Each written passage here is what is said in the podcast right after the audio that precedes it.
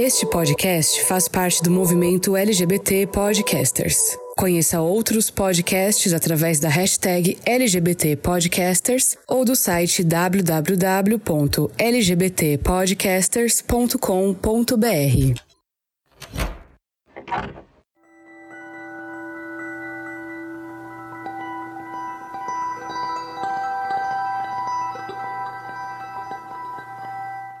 Olá, forasteiros! Sejam bem-vindos ao Fora do Meio podcast. Como foi o início da sua percepção da própria sexualidade? Como você vivenciou suas primeiras relações? E como isso é para você hoje? E o mais importante, beijo de mulher é mais macio?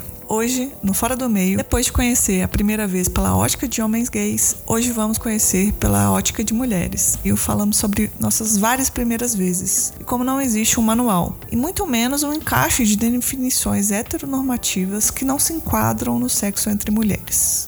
Spoiler: não é uma receita de bolo. Siga suas vontades, abuse da comunicação e parta do princípio que sexo é instintivo e vamos juntas, com as nossas convidadas, buscar entender melhor nossas vivências nesse episódio. Se você não ouviu o episódio 67, corre lá porque eu acho que vai ser muito interessante comparar essas duas perspectivas. Armário aberto. Olá, forasteiros! Estamos aqui no Fora do Meio. Vocês podem estar estranhando a minha voz, que a gente fez aqui uma pequena invasão no podcast do Fernando, para aproveitar, né, o mês da campanha do podcast é delas. A gente tomou conta aqui, tirou o Fernando e vão ser só mulheres aqui falando hoje. E a gente veio aqui falar sobre um tema muito especial, que é sobre primeiras vezes. Antes de começar o programa, eu queria me apresentar, né? Claro, vocês saberem com quem que vocês estão falando. Meu nome é Letícia, eu sou a host do podcast Sapa Justa, onde eu nem sempre sou justa, mas sou sempre sapa. Amei. Esse o slogan sempre comove. Eu sou uma mulher cis, branca, lésbica, de Belo Horizonte e meus pronomes são ela e dela. Eu estou aqui com mais duas convidadas e vou pedir para elas se apresentarem. Peço licença e muito obrigada primeiramente pelo convite. O meu nome é Rita, eu sou conhecida como Ritinha, sou do podcast do Otaminas. A gente fala sobre representatividade feminina no meio otaku, então gostamos muito de otaquices, animes, mangás, cosplays. Falamos sobre tudo isso no nosso podcast. Eu sou também uma mulher cis, meu pronome é ela e dela, e eu sou bissexual. Oi, gente, aqui é a Joe. É uma honra estar aqui novamente. Agradeço ao Fernando pelo convite. Já participei aqui uma vez, estava com saudades. E assim como a Ritinha, eu também faço parte do Otaminas. Mas não só, eu também faço parte do Tricotando, que é um podcast onde a gente costura ideias e debate papos. e eu também sou uma mulher cis. Meus pronomes são ela e dela. E eu também sou bi, talvez pansexual. Não sei, vamos descobrir isso ao longo do cast.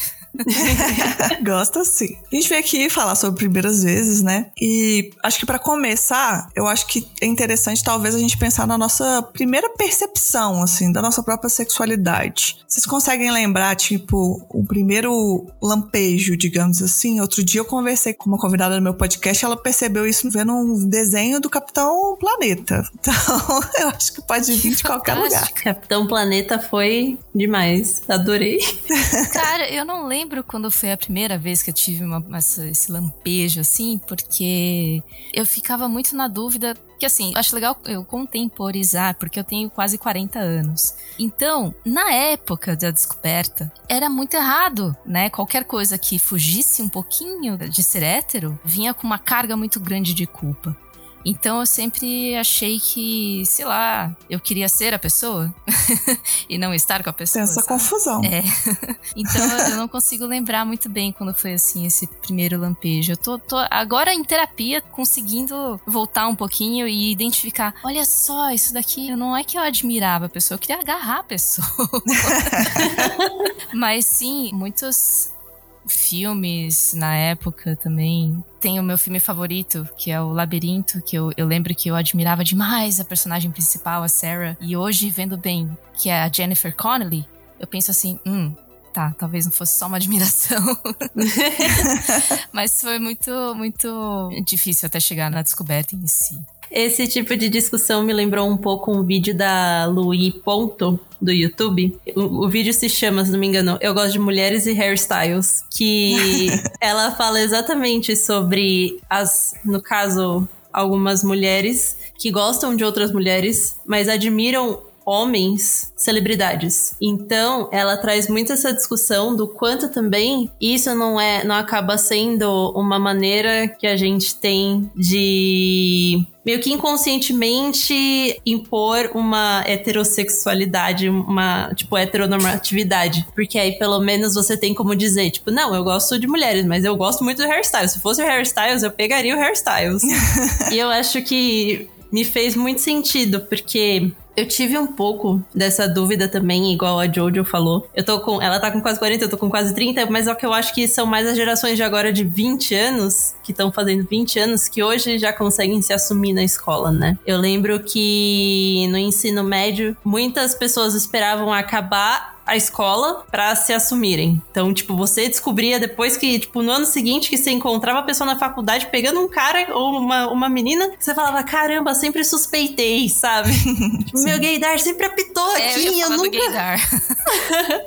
eu sempre ativo. Sim. Então, eu lembro de quando eu era mais nova também, gostar de algumas amigas, mas também ficar nessa dúvida do tipo, eu gosto dela, ou eu tenho admiração por ela, ou é porque eu sempre fui uma pessoa de andar em grupos pequenos, ou então, tipo, eu tenho essa necessidade de ter essa pessoa mais próxima de mim. E eu lembro uma vez em especial que eu acordei antes que minha amiga, uma vez que ela dormiu em casa, e eu lembro de ficar olhando para ela e eu ficava tipo, nossa, ela é tão bonita dormindo. Foi meio, hoje é meio creepy, meio stalker, essas coisas. Mas na época, eu ficava, eu lembro que eu ficava olhando e eu cobiçava, mas ao mesmo tempo era aquilo lá, não, não posso não, não, não, não é certo, né? Entre aspas. Você me lembrou de uma, de uma cena. Eu lembro que teve uma amiga minha que foi em casa e a gente ia pra piscina. Uhum. E aí a gente foi se trocar ela teve uma, um desenvolvimento de corpo muito antes do que o meu. Eu, na verdade, eu que tive adolescência tardia, né? Então eu demorei para ter peitos, por exemplo. Uhum. E eu lembro que na hora que ela tirou o sutiã, eu fiquei tipo.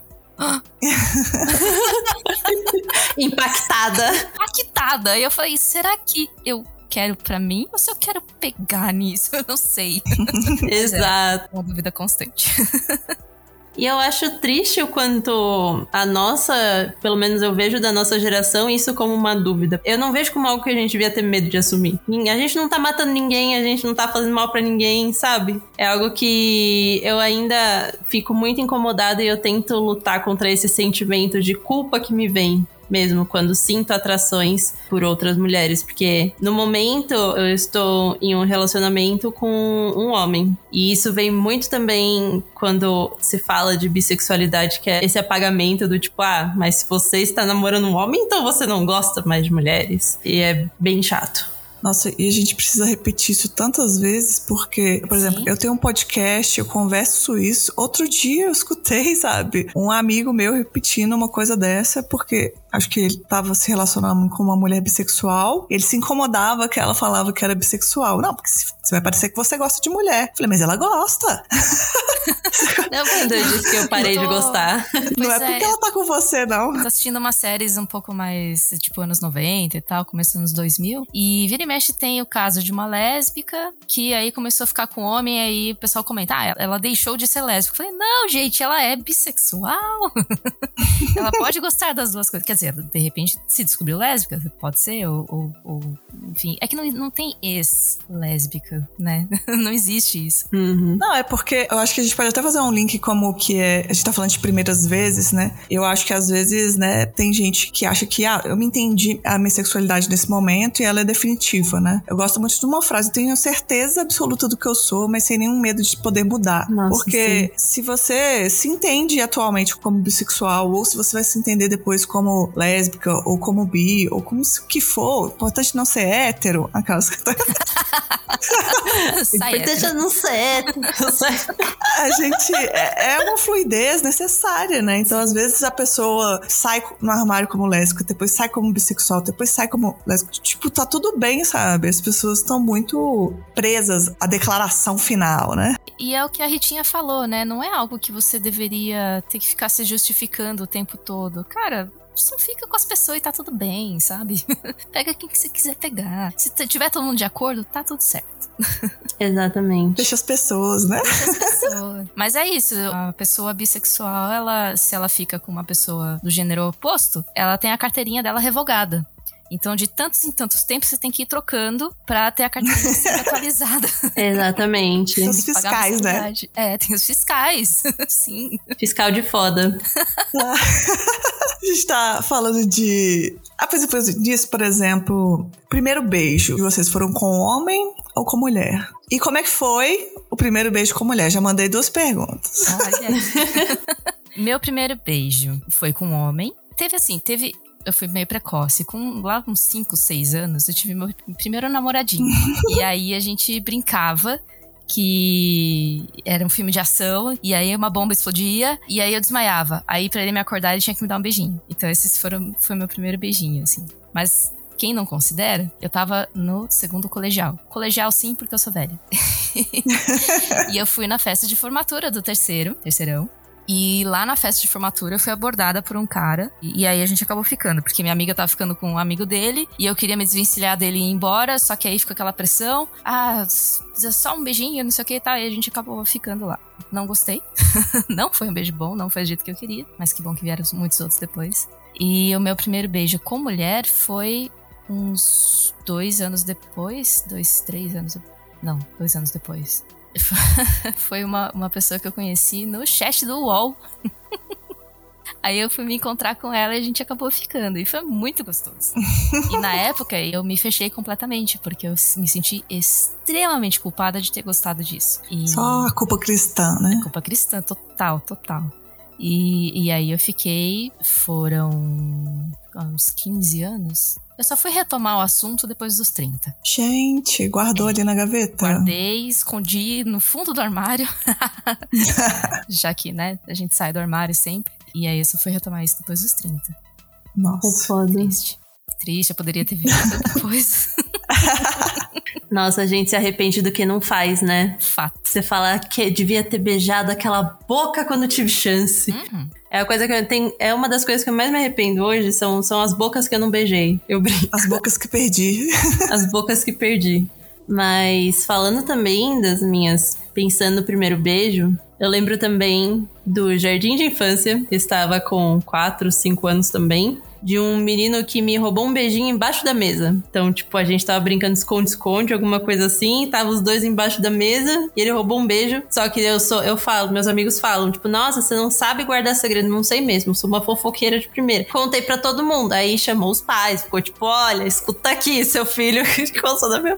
E pra mim já apaixonei, assim, encostou em mim, tô apaixonada. E aí, mas para exatamente como a Jojo falou, para quem não considera, eu lembro que. Não é que eu era feia na escola, mas não era também. Eu não era de muitos amigos, eu nunca fui de andar em grupo, tinha sempre os populares, então se você não andava com eles, você era já a, tipo, tribo full, o bicho mais feio de todos. Tamo juntas. Nossa, é todas. Yeah. Já ser amiga. E, o glow up é algo, olha, nossa, o glow up que a gente tem depois dessa fase, eu acho que é a melhor parte de todas. Mas eu sempre tive uma amiga de infância que foi muito presente, assim, é, até os meus 17, 18 anos. Então, eu lembro que a gente brincava de Sailor Moon, brincava, tipo, de. Cada uma era uma heroína, ou e às vezes eu lembro que ela fazia papel de herói. Ela, tipo, fazia o herói da história. Ou mesmo ela fazia, tipo, uma outra mulher, mas, tipo,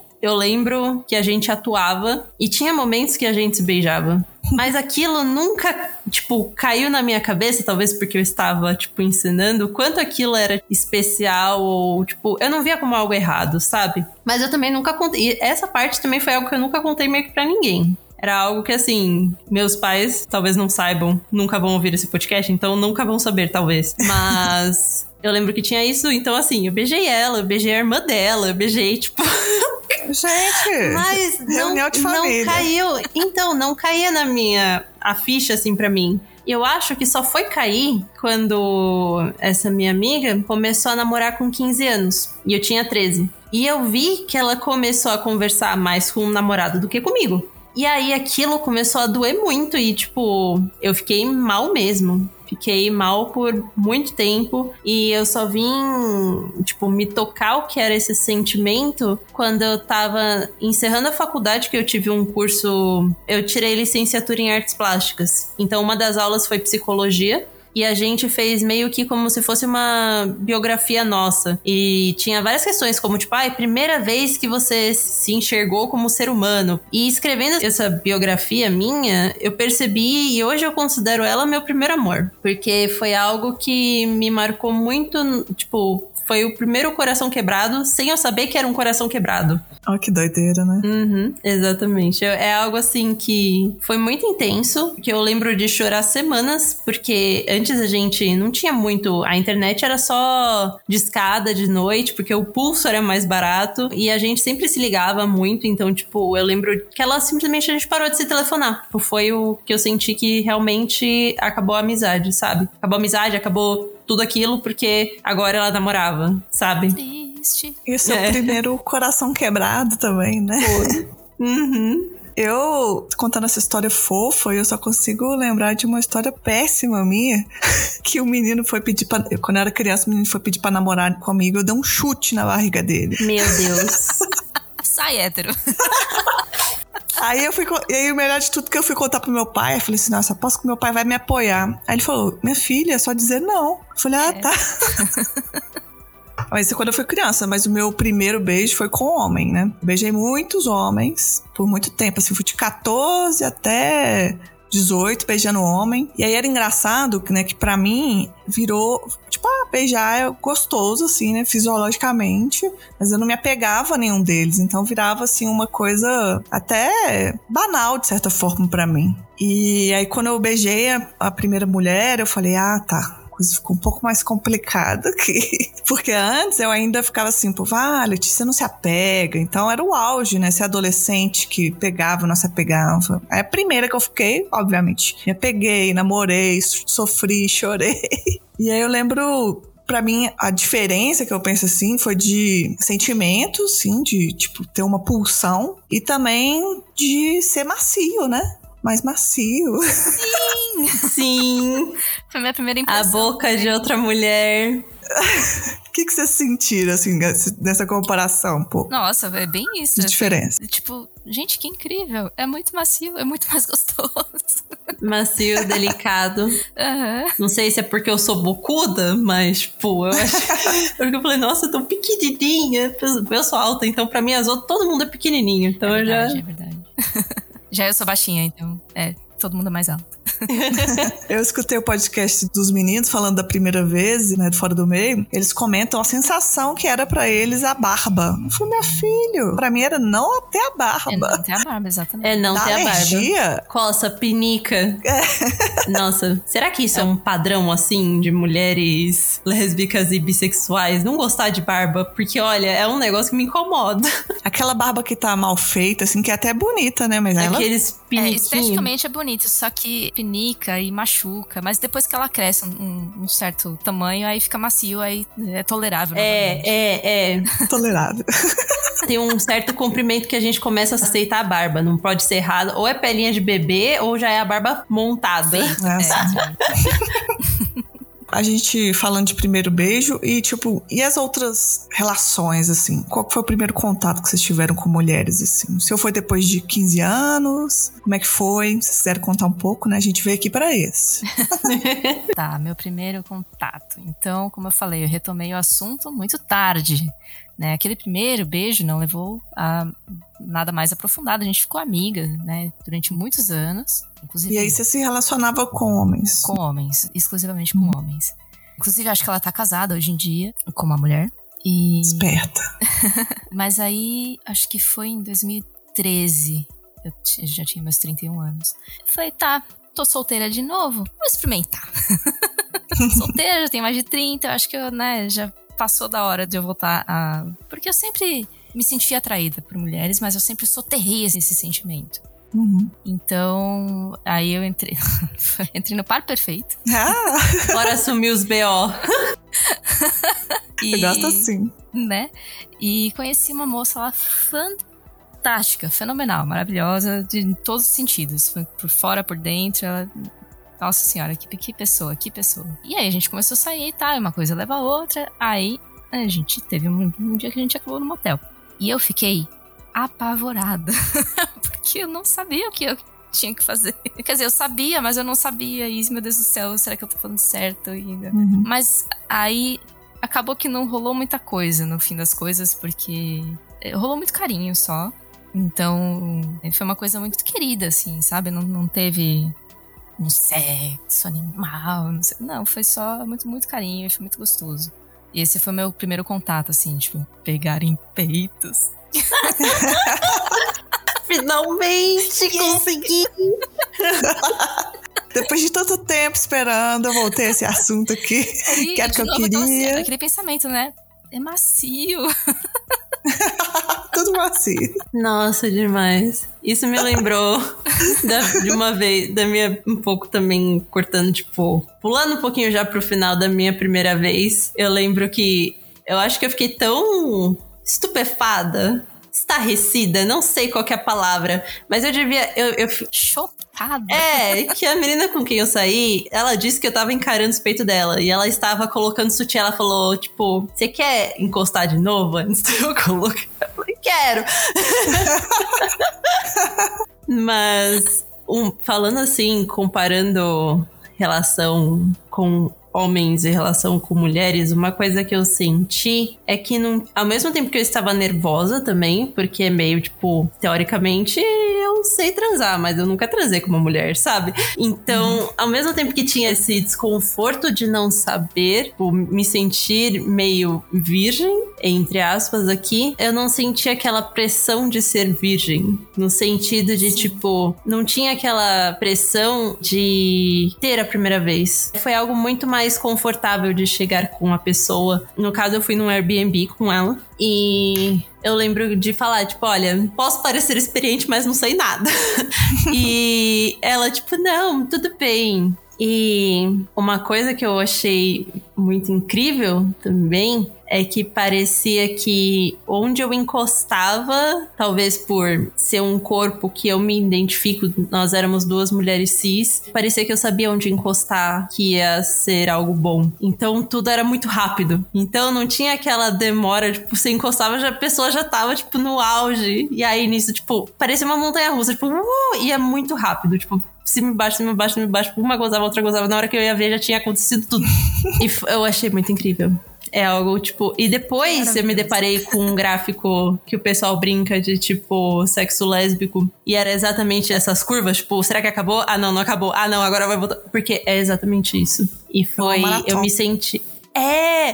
E eu me senti muito. Eu me senti respeitada eu me senti confortável também pela pessoa com quem eu estava. Sim. Eu senti assim, tinha muito mais carinho envolvido no ato em si do que aquele lá, tipo, nossa, quero sair com uma pessoa. É, eu não sei explicar, mas tipo, tinha algo. Não, era além do, da questão de um corpo, de um. Sen, tinha muito sentimento, tinha muito carinho um pela outra envolvido naquilo. Não que não tenha em outras relações, mas foi diferente. Eu não tenho nem. Eu não sei as palavras para usar, pra, mas é algo muito diferente foi do que você macio. transar com. Também. Isso daí. Foi demais. Eu vi um áudio de uma mulher outro dia que ela é bissexual, é, mas ela tá tendo uma experiência agora com mulher, assim, ela tem mais de 40 e tal. Uhum. Ela já tinha tido experiência com outra mulher, ela ficou assim: ah, mas acho que eu não teria como casar com uma mulher, porque é muita intensidade, que é muito bom. Eu fiquei, que é isso, mulher? Esse não é um bom motivo para você. É um não, motivo. Ela... não é o motivo certo para você casar. Só que, assim, eu entendi que ela tava, tipo, vivenciando tudo na hora, né? Eu acho que é, tipo, compreensível. Mas a, a declaração que ela deu eu achei muito engraçada. Não, porque é muito bom, não tô conseguindo lidar com isso agora. E tudo uhum. bem. Muito bom. Tava emocionada, né? Talvez seja isso. Tem que. É, mesmo, acontece. É, ainda mais essa mulherada que, que descobre depois de mais velha. Realmente tem esse problema de ter essa intensidade, mas essa intensidade vem acompanhada de muita culpa. E até conseguir construir tudo isso daí e se livrar disso para realmente curtir de verdade é, é um longo caminho. É. Tem bastante coisa. Eu, diferentemente de vocês, tive minha primeira experiência com mulher. E foi meio doido, assim, eu acho. não foi toda essa emoção, não. Foi meio desajeitado, mas foi bom, assim. Eu senti na hora que eu não tava entendendo o que, que eu tinha que fazer. Aí depois eu voltava para casa. Eu tenho 33 anos, então, tipo, não tinha tanta coisa na internet nessa época, mas eu tinha internet. Eu voltava para casa, assim, tentava pesquisar, não achava nada. É, falava assim, não, tem que ser algo incrível, porque ainda fiquei na minha cabeça que o povo falava assim, não, sexo com mulher que é bom. Então, você, como uma lésbica, você tem que entregar um resultado. Eu ficava com isso, né? Só que aí estudei, não adiantou nada. Aí, tipo, depois da segunda vez, porque aí eu fui namorar, né? Porque eu transei, fui namorar. e aí foi fluindo, assim, foi uma coisa que foi gradual. Então eu considero como se fosse uma primeira vez, com várias vezes, assim, porque foi um processo, sabe? Até porque, meu ponto de vista, assim, definir o que é uma primeira vez são coisas tão amarradas na sociedade. Sim. Principalmente Exatamente. com mulheres, né? Uhum. Então, é o que eu entendo como um punhado de coisa que eu considero a minha primeira vez, assim. É, a primeira vez que eu estive na cama com uma mulher não foi necessariamente a primeira vez que eu chupei uma mulher, ou a primeira vez Sim. que, né, fiz uma tesoura, ou enfim, né, tipo... Exato. É o que você falou, é muito Sim. gradual, é muito, é um apanhado de coisa, né? É porque às vezes a pessoa que tá ouvindo, por exemplo, nunca fez sexo com uma mulher, acha que vai ter que chegar lá, viu três vídeos de TikTok, dois pornôs, tem que chegar lá e vai fazer sequência de a pornô, cartilha. Né? É, É. sim. Uma É, uma, que nossa, ela lambe isso a é outra, pornô. faz- Não, não é assim que funciona, gente. O pornô é a maior mentira. Terrível. Eu acho que é algo que, assim, é algo que eu penso. Nossa, o quanto ele engana a gente. E aproveitando até que nós temos todas a mesma faixa de idade, eu vou fazer 29 também, se- tudo acima Obrigada dos por me 25. na sua faixa de idade. Ah, você entendeu, Joe? É, é tipo, eu acho que a gente se ilude muito. A nossa geração é uma geração que começou a. que basicamente pegou o pornô na internet, né? Já não precisava comprar, ainda tinha as revistas, os meninos ainda tinham que comprar, mas você já podia escrever sexo no Google que ia aparecer alguma coisa. Sim. Não tinha nem filtro infantil, né, a internet. Então a gente via coisas que nem devia. Então, eu acho que a gente se iludia tanto com essas imagens que quando a gente vai vivenciar as coisas, é tudo muito louco, porque não bate com a expectativa. Sim. Eu vejo muito isso quando as pessoas falam, por exemplo, de menagem, que é tipo, não, você assiste os pornô lá, tipo, duas mulheres, um cara, dois caras, uma mulher, você acha que vai ser tudo aquilo, 40 minutos, dale, dale, dale. Quando na verdade, meu, se o cara não for um ator pornô e tiver duas meninas em cima dele, desculpa, ele não aguenta. É bom porque aí Porque- ela continua se divertindo sozinha, né? Então, porque é algo assim que eu lembro assim, tipo, você não tem. Que me falaram que, tipo, você não tem concentração pra saber, tipo, uma tá mexendo embaixo enquanto a outra você tem que mexer em cima. Na hora que você vai ver, tipo, você brocha. E é algo que tem que ser natural, sabe? Eu, eu, acho, eu até comentei com você, né, Ritinha, em, off, assim, eu não Sim. teria coordenação motora pra estar no homenagem. Eu não, eu não saberia como lidar. Eu não, não sei. O segredo Porque o é que se organizar direitinho, todo mundo goza. Mas assim, tem que ser um de cada vez. Não tem essa de gozo triplo. Não tem, é tipo um de cada vez. É, porque pouco se fala, a parte que as pessoas. Tem gente que fica parado às vezes no homenagem. Tem, tem a pausa, tem gente que não tá fazendo ali na hora. Você bebe uma aguinha. Tem o intervalo, não é movimento o tempo todo, né? Então, mas não é Nossa. isso que pornô vende pra gente. Pra gente. Exato, Ah, mentira. exato. Um Tetris ali, todo mundo se- em cima do outro. O que, que, que é aquilo? Mas sinceramente, eu acho que é uma quebra de expectativa que eu acho o real muito melhor. Ah, com certeza. Então, eu acho que pra quem tá ouvindo, essa quebra de expectativa pode ser algo muito bom se você não for com unhas e dentes achando que é daquele jeito. e eu acho ao mesmo tempo que não tem que ter culpa. Tipo, você tem que conversar com pessoas que você se sente confortável, que você tenha uma relação minimamente agradável e entender que vai estar todo mundo lá e vai ser aquilo. E se não quiser mais também, tudo bem, sabe? Fica lá no cantinho, sei lá, não quer ver, sai do quarto, mas é algo que dá pra acontecer se tiver Muita comunicação. Acima de tudo, relacionamento. É. Qualquer tipo de relacionamento só dá certo com comunicação. Eu acho que isso que você falou é a coisa mais importante. Inclusive, linga com uma outra coisa que eu queria falar, porque a gente tem que pegar a melhor parte que pode ter para mim em relacionamento entre duas mulheres é a comunicação. Muita gente às vezes chega, tipo, não transou com mulher, tá pensando na primeira vez, às vezes traz uma coisa do tipo assim: ai, será que eu vou ser ativa ou passiva? Que, ao meu ver, é uma, uma repetição, que você não sabe muito bem o que é aquilo. Óbvio que vai ter gente que vai ser passiva ou ativa, mas assim, isso não é a maioria do universo de mulheres que se relacionam com mulheres. Geralmente consegue uma sintonia ali e as pessoas se envolvem. Mas se você tem essa dúvida, por exemplo, a melhor coisa que você pode fazer é conversar com a pessoa que você for transar para entender qual a posição que a pessoa fica confortável, quais são as coisas que vocês podem fazer. As pessoas acham um absurdo conversar sobre sexo. Essa é a coisa que vai mais te ajudar Tipo, antes, depois, durante, o que for. Durante não sei, né? Precisa ser durante. Depende de quem gosta. Mas. Não, durante é só, essa clara... às vezes é, tá bom assim pra você. Só, não precisa ficar é. Esse quer uma água, quer uma bala, quer não sei. Não, é, é só pra, tipo, confirmar. Isso.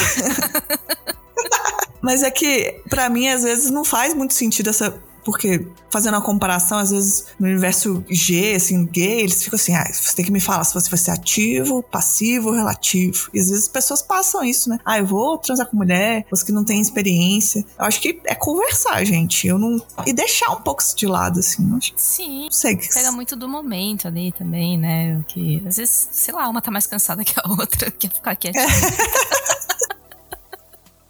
Esse é um bom parâmetro. É.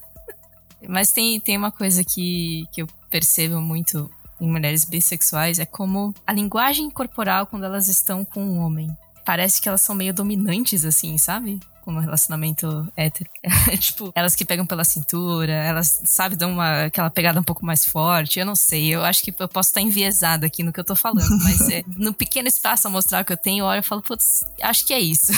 Na primeira vez de vocês com o homem, foi mais tenso? Foi tranquilo no meu caso, também. Foi muito tranquilo, muito mesmo. Eu tava namorando já fazia uns seis meses, sei lá, talvez mais que isso. Foi meu segundo namorado. E a gente já tava ensaiando há muito tempo. e não acontecia porque um ou outro ficava nervoso. E aí, quando aconteceu, foi muito sossegado. E foi muito bom. para mim, foi realmente. Não tenho do que reclamar. Eu sinto que eu tive um pouco dessa sorte também, porque eu já tava namorando e ensaiando também há oito meses. Ele foi meu primeiro namorado. Só que ao mesmo tempo que eu sinto que teve. Ele foi muito respeitoso em me esperar, porque ele sabia que eu porque no caso eu era virgem, só que ele era sete anos mais velho que eu. Então eu tinha 19, ele tinha quase 27. E hoje, quando eu vejo pela idade, eu acho que assim, foi quase um grooming, mas ao mesmo tempo, ele, ele me respeita. Hoje eu vejo desse jeito, mas ao mesmo tempo eu sinto que ele respeitou muito o meu tempo para as coisas acontecerem. E ao mesmo tempo que foi bom, por isso, eu sinto que eu também acelerei porque eu achava que eu ia salvar o relacionamento, sabe? Uhum. Aquela, tipo, vou dar pra se. Porque você dá a chave de buceta, sabe? Entendi. Mas não é bem assim que funciona. Então eu sinto que depois daquela vez, por melhor que tenha sido, eu fiquei um pouco traumatizada. Talvez por conta dessa culpa cristã. E do tipo, ah, o meu primeiro relacionamento não deu certo, eu vou transar com mais de uma pessoa na minha vida. E isso quer dizer que eu sou uma grande vagabunda, sabe? Tipo, meu Deus. Então eu demorei muito para ter minha segunda, terceira, quarta vez, assim, com pessoas diferentes. Depois disso, eu fiquei uns três anos que eu não consegui encostar em pessoas, tipo, tanto homens quanto mulheres, porque eu não queria me relacionar em nenhum nível possível. Caramba, que tenso. Dava Nossa, repulsa. Exato, era, né? Foi bem ruim. Mas aí hoje estou aqui uma grande vagabunda, graças a Deus, hoje eu falo, né? Então. assim que é bom. Você tá falando de culpa cristã? Eu acho que eu não tinha muito isso. Eu lembro das minhas amigas, assim, né? Tipo, esperando seis meses para namorar, ficava com um cara. Aí eu ficava com um cara, mas eu achava muito tedioso, então ficava assim, ah, eu não vou transar com esse cara não é por causa da culpa cristã, é porque é chato. Ou arrumava defeitos, né? E aí, namorei com mulheres por muito tempo, só que eu tive uma. Namoro até hoje, né? Não sei porque eu tô falando como se eu namorasse, mas. Mas é porque eu queria contar uma parte, né? Que aí eu tive um namoro que foi muito intenso, assim, foi bem tóxico para mim. E quando eu terminei, eu fazia esse clássico, assim, eu terminava e eu ficava assim, ah, eu vou ficar com homem. Não porque eu estava questionando a minha sexualidade, porque eu falei, se ficar com homem, eu não me apego, né? Então, tipo, pra eu me divertir, assim. É quando eu terminei esse relacionamento que para mim foi destruidor do meu coração, com essa minha ex, eu falei, ah, agora eu vou dar pra um homem. Aí decidi. Eu saí de casa com esse objetivo. Meu Deus. E aí, por minha sorte, eu encontrei um cara muito legal. Transei com esse cara, que era muito gente boa. Foi ok. Não foi ruim, foi coisa assim. Eu fui com essa ideia, então não foi. Porque eu fico pensando que muitas vezes as pessoas fazem por pressão, né? Eu, sendo lésbica, faço sexo como por pressão. Não fiz por pressão, decidi. Fiz por coração quebrado, mas é outra história. e aí foi normal, assim. Eu acho que. Não acho incrível, mas não foi horrível. Não vou falar que foi horrível, foi ok. Só que aí quando acabou, eu fiquei assim: meu Deus do céu, esse homem aqui vai querer me abraçar. Esse homem está suado, esse homem tem pelos por todas as partes. e aí eu falei, vou embora. Eu, tipo, peguei minhas coisas e fui embora. Ele ficou, que isso, vai embora agora? E, tipo assim, já era super cedo. Eu falei, não, vou embora. E aí eu lembro. Fugiu, meu Deus. Fugi. Pegou as coisas. No. Peguei minhas coisas e foi embora, correndo. Foi isso, né? Minha primeira vez é com um homem, no caso, Sim, né? Claro, com, como desculpa para voltar, né? É, ficou achando que eu deixei brinco para voltar. Mas eu não queria. Mas eu acho que a gente Pode tá ficar aqui. com esse brinco, cara. Não quer, não. Sim. Eu acho que é interessante que a gente tá com relatos de diferentes épocas, mas o principal dos relatos que eu achei é que a gente teve boas primeiras vezes, né? Nem sempre esses são os relatos das pessoas. Ou, tipo, é super estranho, é. ou tem gente que realmente não respeita, as... ainda mais sendo mulheres, né? Uhum. Uma das minhas primeiras vezes com mulher foi muito tenso. Foi muito bom, o ato em si. E eu digo uma das primeiras vezes porque é daquilo que a gente falou, né? De uma apanhada de coisas. É, foi diversificado. Dessa Sim. vez eu fiz uma coisa diferente, então eu considero uma primeira vez. E foi quando eu sofri minha primeira bifobia da vida. Yay! Com uma lésbica.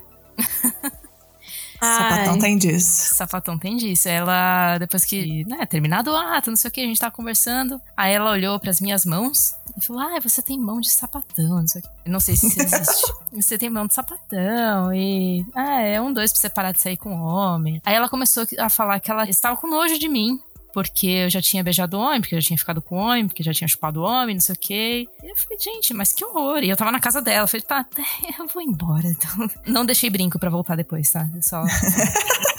Nem sem querer. Eu me senti muito desconfortável, porque ela tava realmente me fazendo ficar envergonhada de ser do jeito que eu sou, sabe? Sim. Uhum. Eu, eu tinha acabado de começar a sair do armário. É, eu tinha comentado com alguns poucos amigos. E eles foram muito acolhedores todos héteros, amigos e amigas, né? E a primeira vez que eu sofri bifobia foi dentro da comunidade, onde eu achei que eu fosse ser mais amparada. Aí eu fiquei. Me bugou a cabeça. Uhum. Eu fiquei, gente, mas como assim? Também não saio mais com sapatão.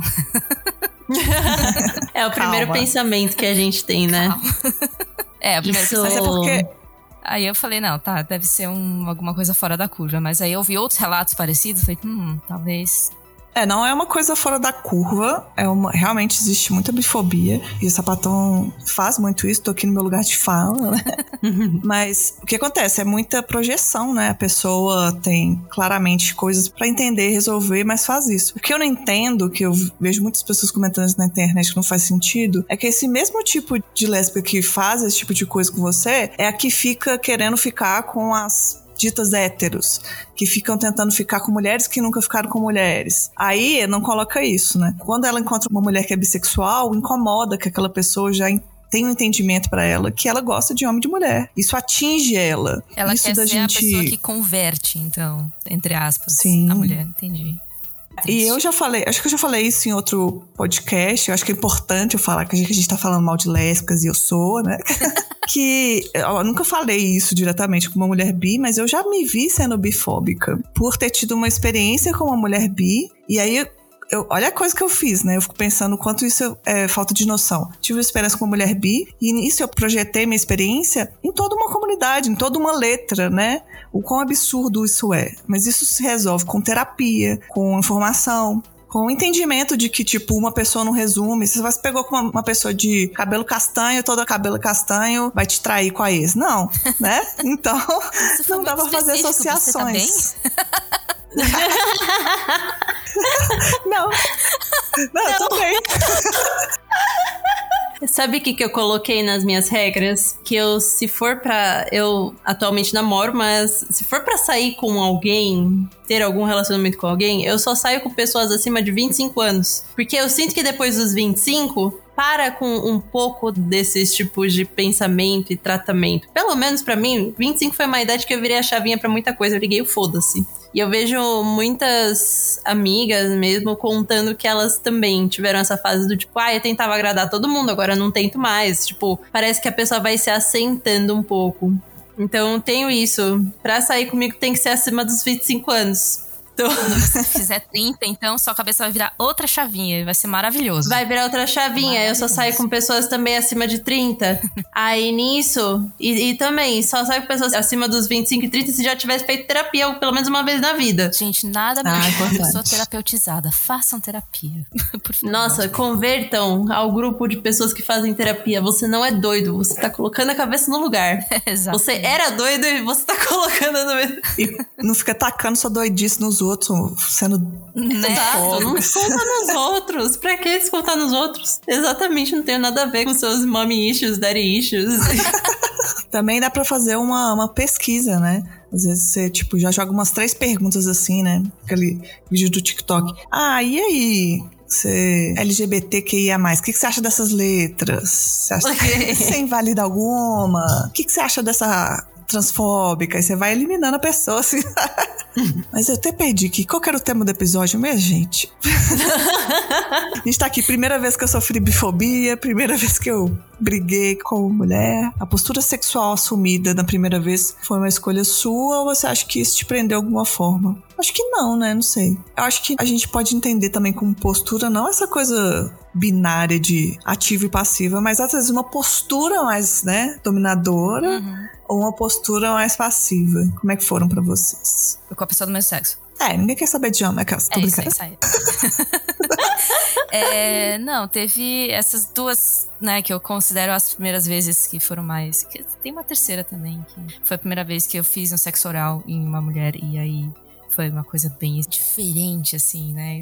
Então, nessas três vezes, a primeira vez foi aquela coisa, foi muito. A postura de ambas foi muito igual. As duas estavam até meio tímidas, não sei. Foi, foi muito fofo. muito carinhos. Essa outra em que eu sofria bifobia, eu tava muito insegura. Foi uma, uma pessoa que eu tava saindo pela primeira vez. E a postura que eu assumi foi de experimentar. E essa outra também foi uma postura de experimentar, mas estava mais de em pé de igualdade. Ela não estava tão Oi, com licença, eu posso fazer isso? Não, foi mais uma coisa natural, assim, sabe?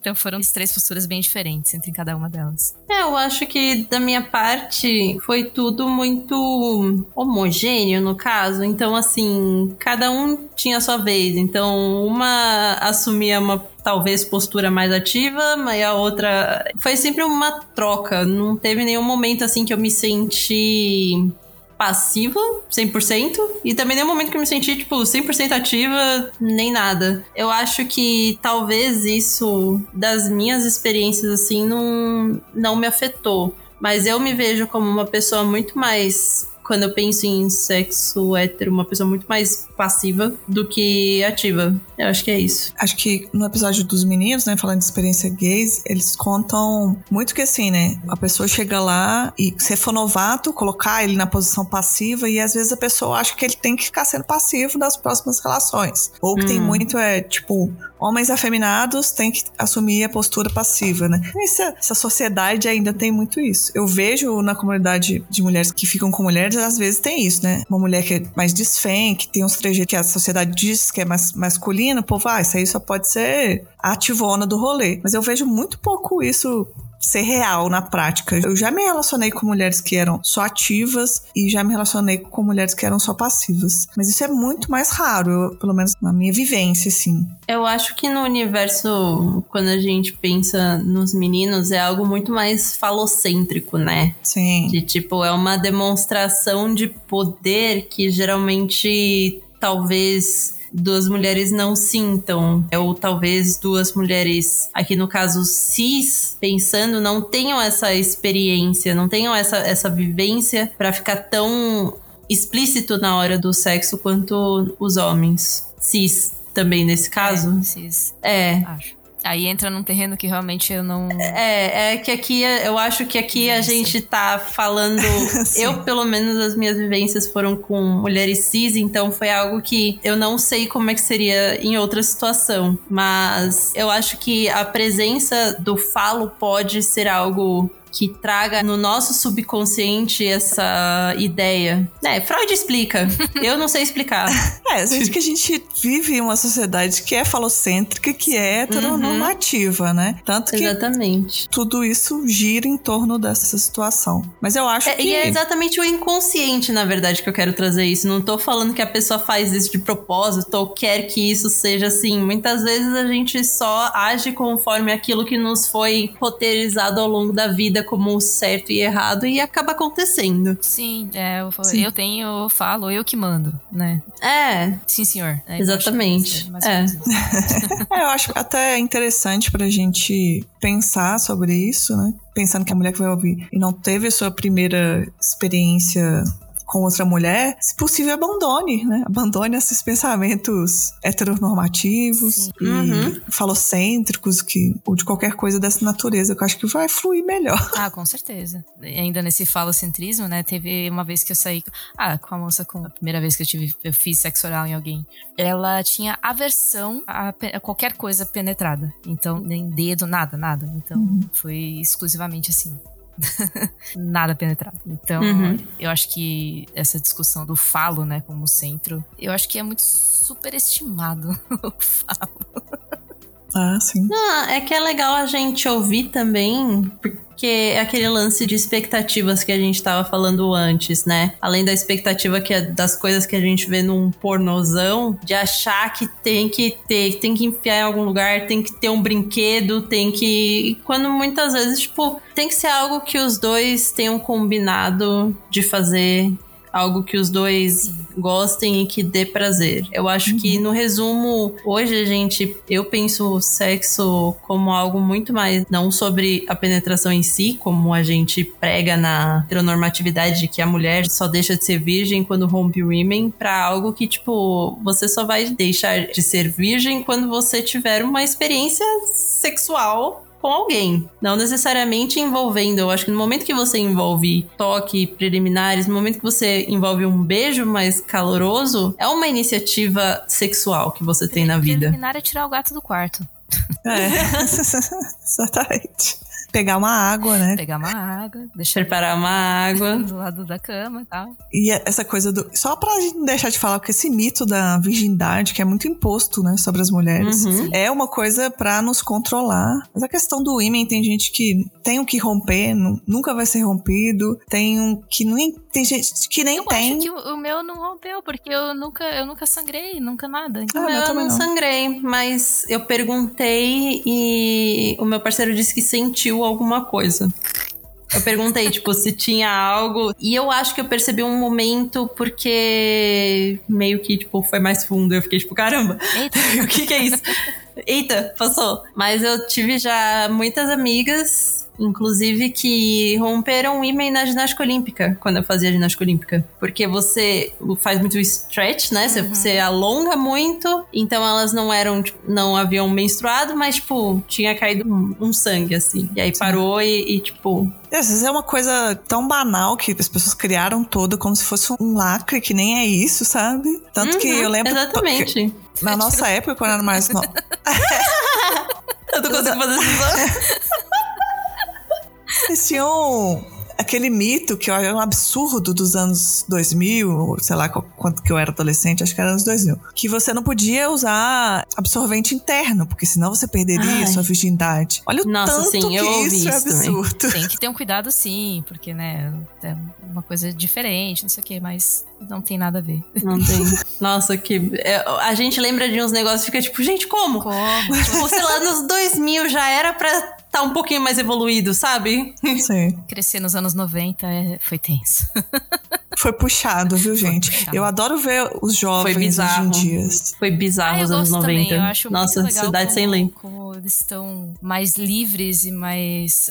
Óbvio que ainda tem uhum. um eito, né? Até conseguir uma liberdade total, mas se assumindo mais cedo e tendo experiências com, com mais tranquilidade, né? Tipo, até hoje. Eu só acho que eles podiam se expor menos na internet. Eu acho que esse é o, é o único problema dos jovens. É. Vão se arrepender, né, um dia. ah, os TikTok de hoje, olha. Mas. Mas eu, eu, digo mais no quesito, sei lá, andar de mão dada com, com a pessoa que você gosta na rua, sabe? Eu, com uhum. meus 30 e poucos anos na cara, tipo, eu tinha, já faz um tempo, eu tinha começado a quase engatar no relacionamento com uma mulher e eu travei porque eu não soube lidar com ela em público. Sim. Né? Então eu acho que isso acabou, tipo, né? acabando com o relacionamento. Mas é, é isso. Eu fiquei pensando, nossa, eu não. Será? É natural, né? Pode. Mas aí eu ficava meio assim, acho que não. E aí, pensando em um dia apresentar pra família, Deus o livre. Nossa. Complicadíssimo isso. Então, isso eu acho que hoje em dia o pessoal tem muito mais espaço para isso. E, novamente, ainda tem muito espaço a conquistar, uhum. mas acho que já flui de forma muito mais natural hoje. É, a nossa foi a geração que fugia de casa para se assumir. Hoje já dá as pessoas já estão um pouco mais tolerantes. Sim. Eu tava falando esses dias com os meus pais, porque com a minha mãe especificamente, quanto parece que é uma geração que não tem muito muito cuidado com palavras, por mais que, tipo, ah, não é que eu sou homofóbica, mas que a minha. A filha do meu pediatra, ela é pediatra e ebiatra. Ebiatra que cuida de adolescentes. E ela recentemente lançou um livro falando sobre como cuidar de adolescentes que são LGBTQI. E esse livro ela explica tanto as questões de como um médico ebiatra, como um médico deve tratar essas diferenças que nós temos, tipo, que os adolescentes estão cada vez assumindo mais cedo, as pessoas têm assumido mais cedo, como também os pais lidar com tipo, como você lidar com um filho da comunidade. Por mais que não devesse ser algo assim, o amor tem que existir de um jeito ou de outro, mas a gente sabe que não é assim. E a minha ebiatra, no caso ela também cuidou de mim, o filho dela é gay e a filha dela é lésbica. Então, isso foi, acho que assim, deve ter sido o gatilho para ela estudar mais, ir atrás e tudo. E eu lembro que eu comentei com a minha mãe, eu falei, tipo, olha que incrível, né? Tá lançando livro, não sei o quê. E minha mãe falou, tipo, ah, é legal mesmo, né? Afinal, os filhos dela têm problema, né? Gente. Do tipo, ela falou e depois veio a se corrigir, mas do tipo, doeu, hum, sabe? Machuca, né? Então, nossa. Por isso que eu, que eu não saí no armário em casa. Eu quase, tipo, mãe, é por isso que você tem que ler esse livro, sabe? É, parece outros que. Porque assim, meus pais são extremamente homofóbicos. E aí, se eu me assumo, Sim. eu não sei qual seria a reação deles e eu não gostaria de saber. Então, eu deixo eles uhum. na ignorância. Dizem que pais sentem esse tipo de coisa, se sentiram, não falaram nada comigo. uhum, exatamente. Mas se quiserem conversar, eu tô aqui. Mas eu não vou puxar essa conversa, não. Nem eu. Não vou, não quero, não tenho o menor interesse. Essa briga eu não compro, não. É, é não, eu tô de boa. Não vou comprar, é, não. Tô bem. Acho que às vezes tem sempre essa coisa de ter que sair do armário ou não, né? Eu acho que tem sempre isso. Se você sentir, se você quiser, pode ser que seja bom. Sim. E principalmente quem é mais novo, se você ou gente, não precisa ser mais novo, mas se você não tem lugar para estar, né? Tipo, não perca o celular. Tenta juntar um dinheiro, né? Depois você sair e tal. A sua saúde física e mental é mais importante. E aí depois. Com certeza. Viva, faça amigos, faça famílias fora que te aceitem, que tem muita gente boa aí, por aí. É isso aí. Fazer um motivacional para um final. ah, eu acho que a gente começou a falar, né, sobre como a gente teve experiências. Eu considerei aqui que nós três tivemos experiências primeiras vezes saudáveis, né? Mas, né, podem ter algumas outras primeiras vezes com uma pessoa, diferentes pessoas que não é muito saudável, né? Sim. Vocês acham que tem alguma coisa de dar o alguma dica? Vocês acham que é possível, né? Ter alguma coisa que você possa preparar para que seja sua primeira experiência seja saudável? Acho que uma das maiores dicas a gente já deu no episódio, que é de conversar muito com quem for a pessoa escolhida, né, para ter a primeira vez. E se não tiver uma pessoa específica, assim, que nem, sei lá, de repente você sai decidida, hoje eu quero dar. né? Que você tenha isso muito bem resolvido em você, porque qualquer tipo de incerteza, depois eu acho que vem muita culpa agregada com ela. Então, uhum. conversar é bom. Conversar faz muito bem. Eu acho que também, independente se for primeira vez com alguém, terceira, todas as vezes também usem camisinha. É algo que, que assim, uma coisa que minha mãe sempre me disse e é, eu acho que eu consigo trazer para cá é que filho é o menor problema de todos. Você nunca sabe se a pessoa tem uma IST, a pessoa pode não saber que ela tem, pode se pegar qualquer tipo de coisa por transfusão de sangue. É algo que você não necessariamente é por conta de relações sexuais, mas faça exames e use camisinha.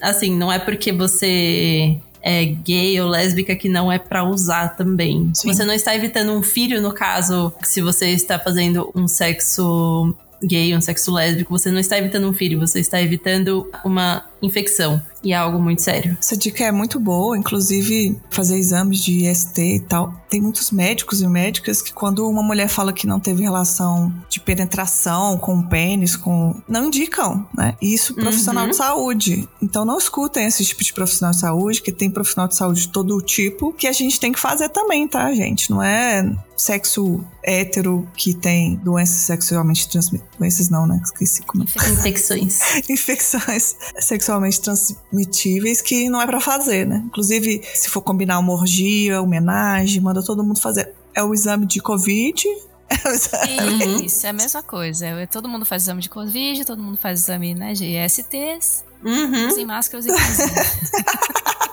Máscara com gel. Cuidado onde você vai passar esse álcool gel também. Mas lavem as mãos, unhas limpas, aquelas dicas uhum. bem. Ou unha limpa, Nossa. unha curtinha. Isso, gente. Exatamente. Nossa, unha curtinha, por favor. Se forem dividir objetos sexuais, né? Usem camisinhas neles, limpem as coisas. Troca higiene básica, né, gente? de um pro outro. Né? Aquela coisa. Exato. Eu sei que são muitos passos para lembrar, mas com, com o tempo você pega a prática. Parece conversa de macaco velho, mas, uh, mas é. ouça as macaca velha aqui.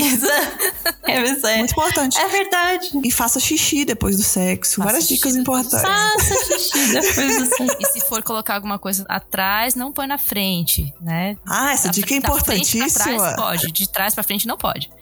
Exatamente. Essa dica é muito importante. É Ou pode dar uma infecção feia. É, não faz. Se joga. Eu acho que a gente pode ir pro Se Joga, né? Que a gente faz indicações, né? Cada uma manda indicações. E aí eu já vou mandar a minha indicação, que é, tem muito a ver com tudo que a gente falou aqui. Que é assim, eu vi, na verdade, um vídeo, que é um TED Talks lá, que é da Emily Nagoshi. Nagoski. Nagoski. Nagoski. Não sei como é que fala. Vou mandar certinho, você escreve lá, Fernanda. Ela é famosa que ela tem um livro que chama Come As You Are. Só que eu não li o livro, só fiquei. Eu tô namorando o livro, vi alguns testes do livro e escutei um podcast e vi esse vídeo. Achei muito interessante porque ela trabalha com sexualidade e ela coloca alguns pontos que são quase óbvios, só que parece que ninguém te falou. Pelo menos eu senti isso quando ela tava dando a palestra, sabe? Que ela fala que a gente às vezes fica pensando no muito no que nos estimula. Ah, por exemplo, eu sei que isso aqui me atrai, tocar no meu pescoço, a pessoa vestir de tal jeito, sei lá o quê. Só que a gente não pensa que existe uma quantidade muito grande de breaks que é o que te desestimula. Então, sei lá, Talvez a homofobia seja uma coisa que desestimula, a culpa te desestimula, uhum. você não estar bem com o seu corpo, você não amar o seu corpo te desestimula. Isso às vezes vai criando tantas coisas que a estimulação nunca vai ser suficiente. E ela também fala o quanto a gente precisa de sempre três fatores, que é, é o contexto, o mundo que a gente vive, assim, e a nossa cabeça. E é sobre isso o sexo. São sobre essas três coisas, não é sobre nada muito além disso. Ela fala de uma forma que eu acho muito interessante. E eu fico pensando às vezes, porque, sei lá, se você tem um date com alguém, você fica pensando muito no que, que você vai fazer, o que, que você vai viver e tal. Se aquilo não tiver confortável, provavelmente não vai dar certo. Se não tiver afim, ela dá um exemplo muito interessante que é sobre cosquinha, né? É tipo um exemplo bem banal. Tem gente que gosta, tem gente que não gosta, mas imagina a segunda situação. Nossa suporto. Uma pessoa. Nossa senhora, você falar me deu gatilho que eu já fiquei tipo. Eu já tensionei aqui do lado já. Eu, já... eu também sou. Mas é isso. Inclusive, ela tem um teste lá no livro dela que você vai marcando que quantas são as coisas que te desestimulam, as coisas que estimulam para você fazer esse balanço, né? Eu fiz com as minhas amigas, aí ela, uma mandou, tipo, cara, tem muito mais coisas que me desestimula do que me estimula. Eu preciso talvez entender como é que é isso, sabe? Enfim, vão lá ver, comprem um livro. Acho que é uma boa dica, me deu uma nova perspectiva sobre esse assunto, sabe? E vocês? É bom a gente saber escolher as batalhas, né? Que a gente quer. Sim, total. Quer trilhar. Sim. Me falaram duas dicas, duas sugestões, duas indicações. Pode fazer. A primeira indicação não é é mais um jabá do que qualquer outra coisa.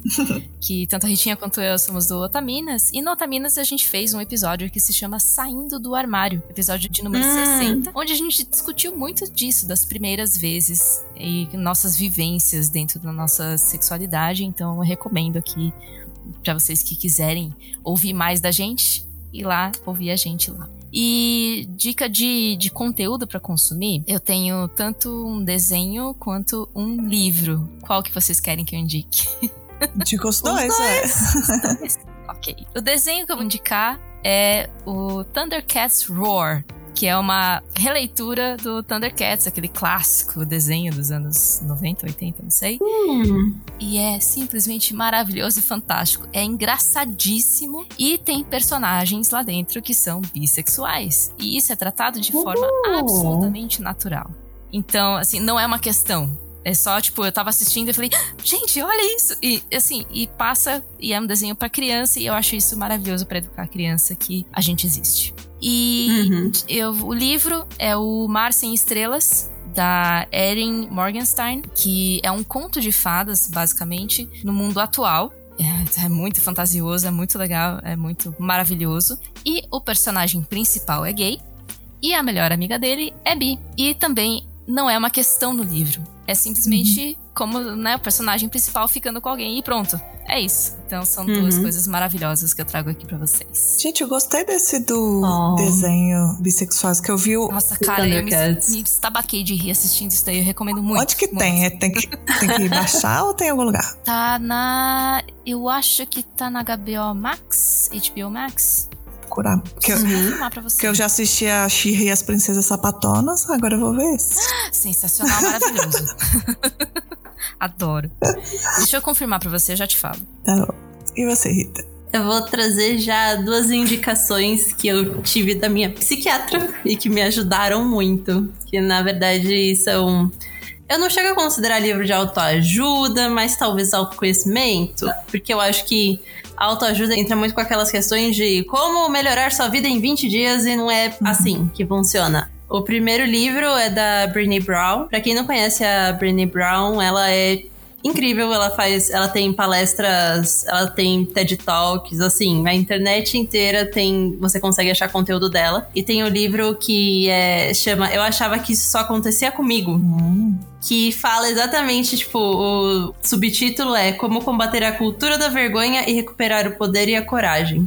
Esse livro é bem, tipo, não exatamente sobre se assumir, você ser bissexual, lésbica, gay, mas, tipo, você entender o, seu lugar e, e quem você é. Então, assim, não precisamos ter vergonha de ser quem nós somos. E a minha segunda dica, a única coisa que esse livro tá em inglês, eu não sei se tem em português mas é do Mark Wolin, que ele chama It Didn't Start With You, que ele fala sobre os traumas que vêm da família e o quanto eles nos moldam a ter certas atitudes, a ter certas respostas, muitas vezes que a gente nem pensa sobre elas e como encerrar esse ciclo. Então, eu não cheguei a procurar se tem em português, mas é It Didn't Start With You. Então, é Não Começou Com Você. Esse eu já preciso. Como traumas inerentes moldam quem você é e como encerrar esse ciclo. É o subtítulo. Mark Wolin.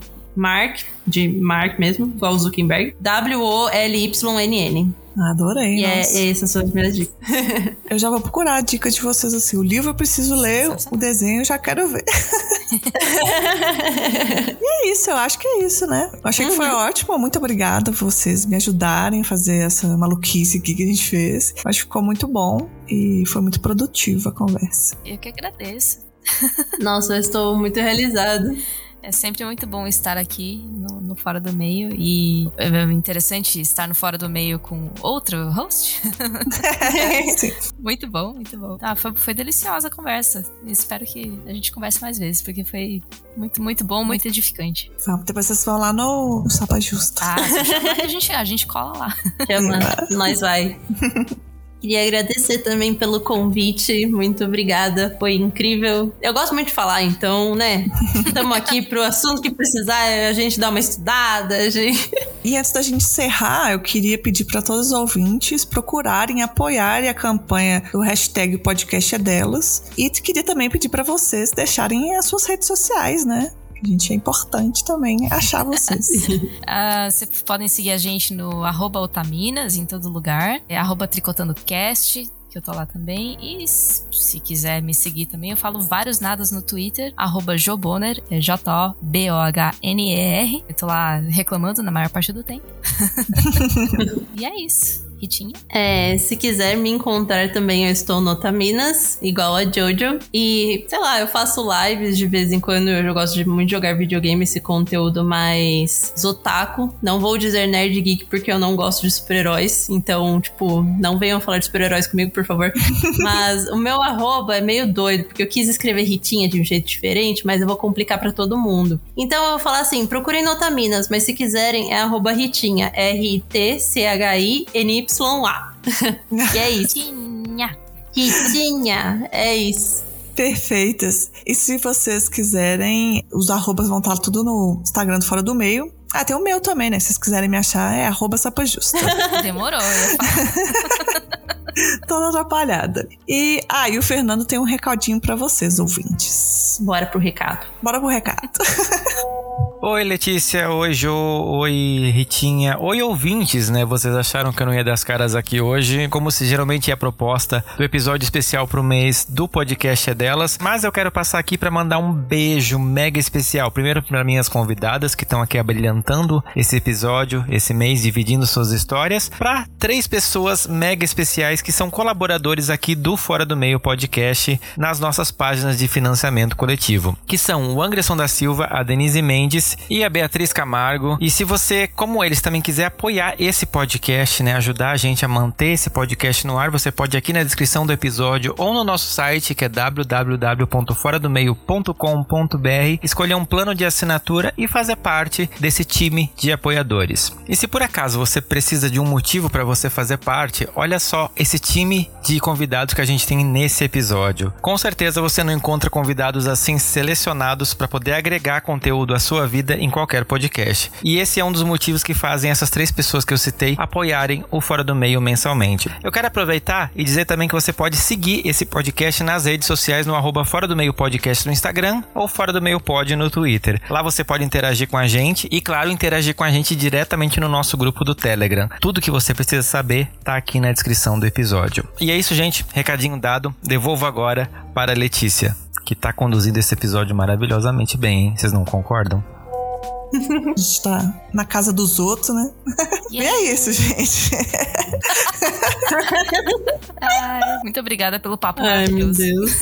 Nossa, muito obrigada mesmo. É isso, então, gente. Até mais. Até. Obrigada. Um muito beijo. Obrigada, gente. Tchau. Tchau.